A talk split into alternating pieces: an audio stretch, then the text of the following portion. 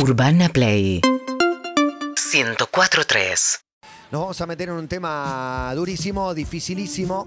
Bien por Emi que investiga y se mete a rastrear data y a hablar con gente que ha atravesado procesos verdaderamente dolorosos, que en este caso literalmente no tienen nombre, no tienen nomenclatura. No tiene nombre, es un tema, cuando lo adelantaba en redes algunos me decían, no sé si lo voy a poder escuchar, es muy duro. Es fuerte. Eh, No solamente los oyentes, sino tus propios mis compañeros, propios de, de compañeros. programa.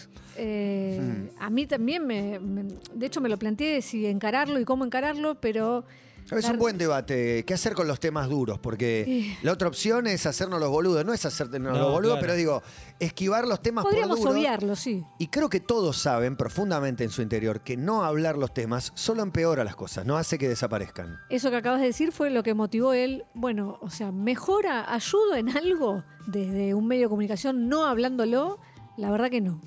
Entonces hablé con mamás que perdieron a sus hijos, a sus bebés, lo que se llama el duelo perinatal, y lo que plantea el TP es hablar de eso que nadie quiere hablar, que es la muerte de un bebé.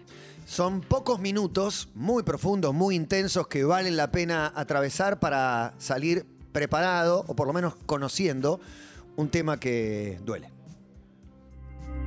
En el año 2006, en un hospital de Buenos Aires, mi primera hija Sofía murió en mis brazos con solo dos meses de vida. Me acuerdo salir del hospital con los brazos vacíos, en shock y con el alma completamente desgarrada. Jessica era una mamá sin bebé, sin hijo. Algo a lo que nuestro idioma todavía no le puso nombre.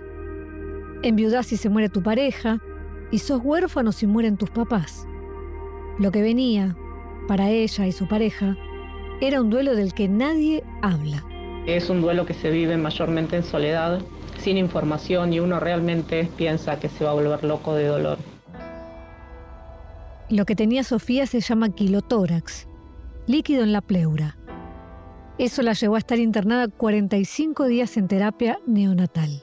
Nos avisaron a las 3 de la mañana que había tenido otro paro, que no la habían podido sacar y que fuéramos para el sanatorio. Así que nada, yo llegué, me saqué, instintivamente me saqué toda la ropa de arriba para poder eh, tener la UPA eh, piel con piel.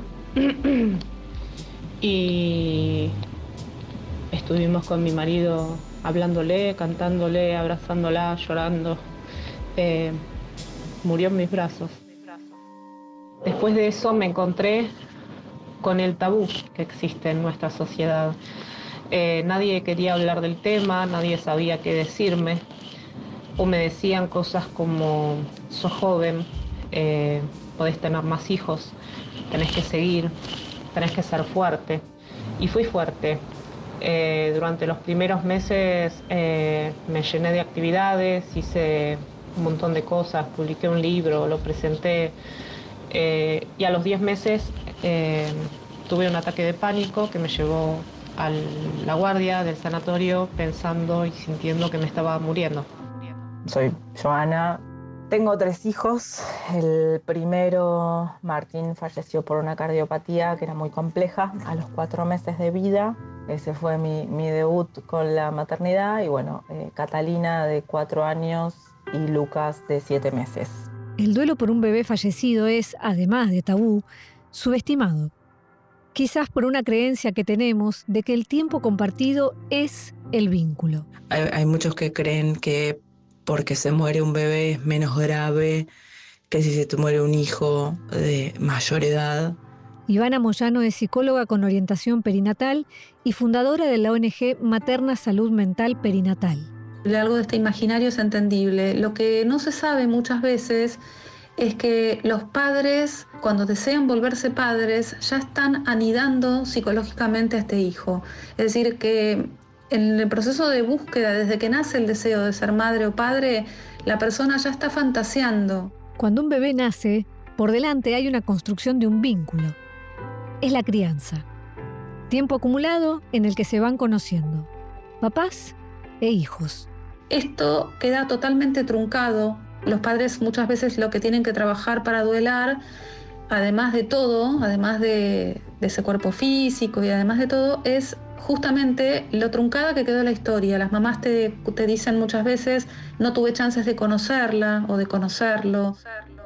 Martín, el bebé de Joana, nació con una anomalía cromosómica. Estuvo internado todo lo que duró su vida, saliendo y entrando de, de respirador. Enfrentó dos operaciones y su cuerpo podría haber enfrentado más intervenciones médicas, pero de todas formas, el pronóstico era que no iba a vivir mucho. Disfrutamos los últimos días, eh, nos dejaban estar con él todo el tiempo, hasta que bueno, un día decidió partir. La llamada llegó un domingo. Solo les dijeron que se acercaran a la clínica. La recepcionista nos ve y nos hace pasar. Y yo ya me di cuenta que se había muerto porque una de las enfermeras no me sostuvo la mirada. Entramos y estaba el monitor apagado, o sea, en realidad nadie me dijo que mi hijo se había muerto. Eh, me di cuenta porque estaba desconectado. A la médica que estaba eh, a cargo, digamos, ¿no? Me acuerdo que no, no sabía qué hacer con, con, el certificado de defunción, no sabía qué trámites teníamos que seguir, ¿no? Como que, que, que, ya te digo, que hasta la muerte es un tabú incluso en un lugar donde ocurre. Hay protocolos que deberían aplicarse en los sanatorios cuando esto sucede y muchas veces no se aplican. Es muy importante que, que los pacientes eh, puedan tomar en brazos a su bebé, que puedan tener un ritual, que puedan tener la posibilidad, si quieren, de vestirlo. Y también sacarle fotos. Aunque a veces es muy dificultoso y parece a lo mejor controvertido, los pacientes siempre se arrepienten de no tener fotos de ese bebé. ¿Cuáles son las razones por las que no se hacen los protocolos? Creo que tiene que ver con la conmoción que, que provocan en todas las personas, ¿no? Eh, creo que tiene que ver con eso. La gente que te quiere o, o los amigos no están preparados para atravesar ese dolor con uno. Eh, la mayoría, algunos sí. Entonces, quieren que enseguida vuelvas a ser funcional. Fue lo que hizo Jessica, que se llenó de actividades, pero los ataques de pánico marcaron que ese no era el camino. Así que mmm, decidí darle lugar a ese dolor y conectar con, con mi duelo y con todo lo que estaba sintiendo. Pero no encontró dónde apoyarse. Entonces, hizo lo que pudo. Creó una fundación. Se llama Era en Abril, dedicada a brindar apoyo a madres y padres de bebés fallecidos. Es como, bueno, ya está, ya está. Eh, volví a trabajar, eh, volví a la rutina, como, como si eso fuera algo que, que se pudiera olvidar o tapar. Y sé que es con la mejor intención del mundo, pero como que no hay espacio que pueda contener toda esa tristeza. Hubo algo que sí le sirvió a Joana. Cuando contó que Martín estaba en paliativos y la situación era irreversible, todo el mundo te, te dice estamos para lo que necesites. Eh, y me acuerdo que esta amiga puso, dejen de decir estupideces, lo que ella necesita es que su hijo no se muera y no lo va a tener. Eh, y a mí, yo en ese momento me sentí tan comprendida que me sirvió como si me estuviera abrazando con el alma, que es lo que uno necesita. Después de la muerte de mi hijo, no, mucha gente no lo volvió a nombrar, nadie más volvió a preguntar, ¿viste? es como que se genera una cosa, un silencio atroz. Nadie nombraba a Martín. Nadie tampoco nombraba a Sofía. Un ejercicio de negación que creemos que ayuda a los papás o a nuestra incomodidad. Quizás el momento inmediato de la muerte es terrible, pero lo que se viene después es más terrible, es más oscuro. A mí me faltó mucha contención al mes, los dos meses que se muriera mi hijo, porque era como si ya hubiera pasado.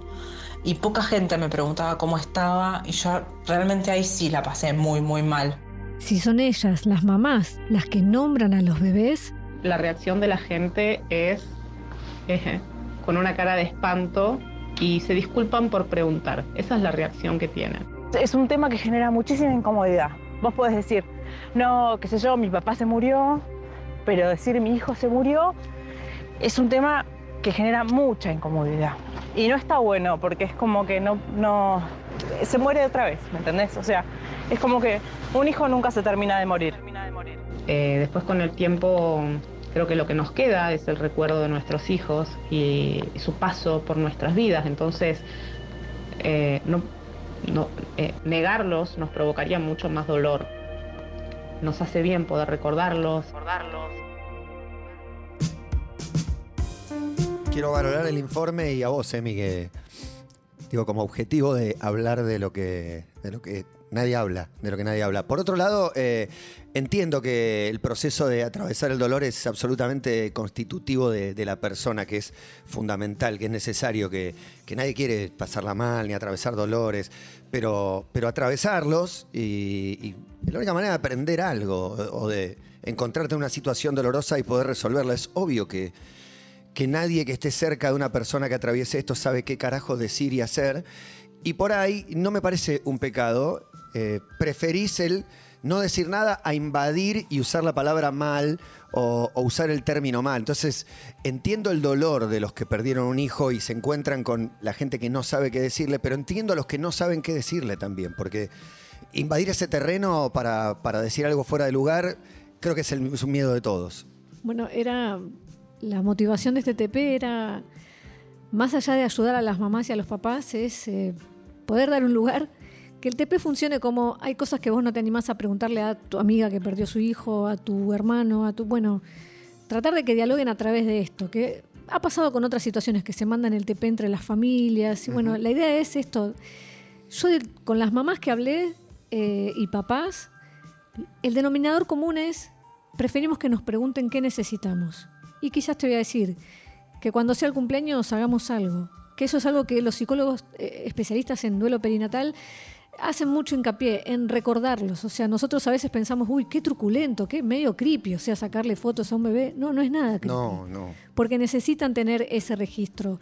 Cosas que eh, un protocolo, hay una ley Joana que es el protocolo para este tipo de situaciones, porque si bien hay una ley sobre parto respetado, no está contemplado esto, esto especificado, que es que tengan tiempo de despedirse del bebé, que lo agarren a UPA, que lo vean, porque también de repente se dan situaciones posteriores de fantasías de que ese bebé está vivo, porque no lo vieron fallecido, y miles de cosas, dolores como que a uno le parece impensado, lo, lo hablábamos con Juan, yo le contaba cuando preparaba el informe, ¿a vos te parecería una locura que una mamá que dio a luz, parió, nació, su bebé murió, tenga que estar en una misma sala en la que se escucha el llanto de otros bebés, En una maternidad. en una maternidad? Eso pasa mucho. O en el piso de maternidad En el del piso hospital. maternidad porque es una mamá que dio a luz y bueno, bueno, eso no puede pasar. No está contemplado, no está bien resuelto. Hay protocolos que hay que empezar a, a hacer y a llevar a cabo, como eh, en España, por ejemplo, hacen, eh, eh, hay un, un elemento con el que marcan, digamos, de alguna manera, dicen, acá hay un duelo y es un duelo de un bebé, es una mariposa azul, que eso le indica a todo el personal médico que no entre a preguntar cosas de rutina, como, bueno, mami, hiciste pis, caca, como la situación es No otra, no hay no va. felicidad ahí. Y hay cosas muy tremendas como... eh, eh, son mamás que estaban esperando, o sea, estás en el pico de dar vida y te topás con un duelo y la muerte. Y, y hay un cuerpo que va como rezagado, porque vos tenés el cuerpo que tenés tus tetas que dan leche, pero no hay nadie a quien amamantar. Entonces, esas cosas son durísimas. Bueno, hablarlas, porque se los pregunté a ellas y ellas prefieren hablar, prefieren hablar y recordarlos. Pensaba en, lo terriblemente doloroso de esta situación porque un consejo que nos dan a todos los que tenemos que atravesar un duelo en algún momento es pensar en la persona, humanizarla y tratar de pensar a lo largo de lo que fue su vida distintas cosas que pasaste con ella, buenas, malas. Y acá es todo lo contrario, lo que decía el especialista de la expectativa que vos le ponés a, ese embarazo y a ese futuro eh, hijo que está por llegar al mundo, a veces es mayor aún que la que tenés una vez que nació. O sea, Total. podés construir una imagen alrededor de cómo va a ser su no solamente cómo va a ser cuando nazca, sino cómo va a ser su crecimiento, a qué se va a dedicar, qué personalidad tendrá. Entonces, eh, e- es difícil porque no tenés, imagino, herramientas para duelar como cualquier otra persona con un eh, familiar más, más grande. ¿no? Por eso a mí me llamó la atención y lo hablé bastante con la psicóloga, era eh, esta situación de que uno a priori piensa eso, tipo, uy, ¿por qué pensamos que es más difícil duelar a un chico de 8, 10, 15 años que un bebé? Como que, viste, hay una creencia de, sí, bueno, claro, no tenían sí, tanta claro. historia. Bueno, justamente ese es un duelo enorme. No sabes cómo hubiese sido tu historia con tu hijo, no lo pudiste conocer y eso queda. Sí, hasta escuché a alguien que criticaba a alguien que criticaba o decía por qué hacen un entierro, un velorio, de, Todos los un nene, de un nene de dos meses. Eh, yo creo que hay veces que hay frases para, para los que miran de afuera, al que le pasa, al que tiene a alguien cercano, que nos dejan tranquilos a los que no atravesamos la situación, pero que son una mierda, como eh, estoy para lo que necesites.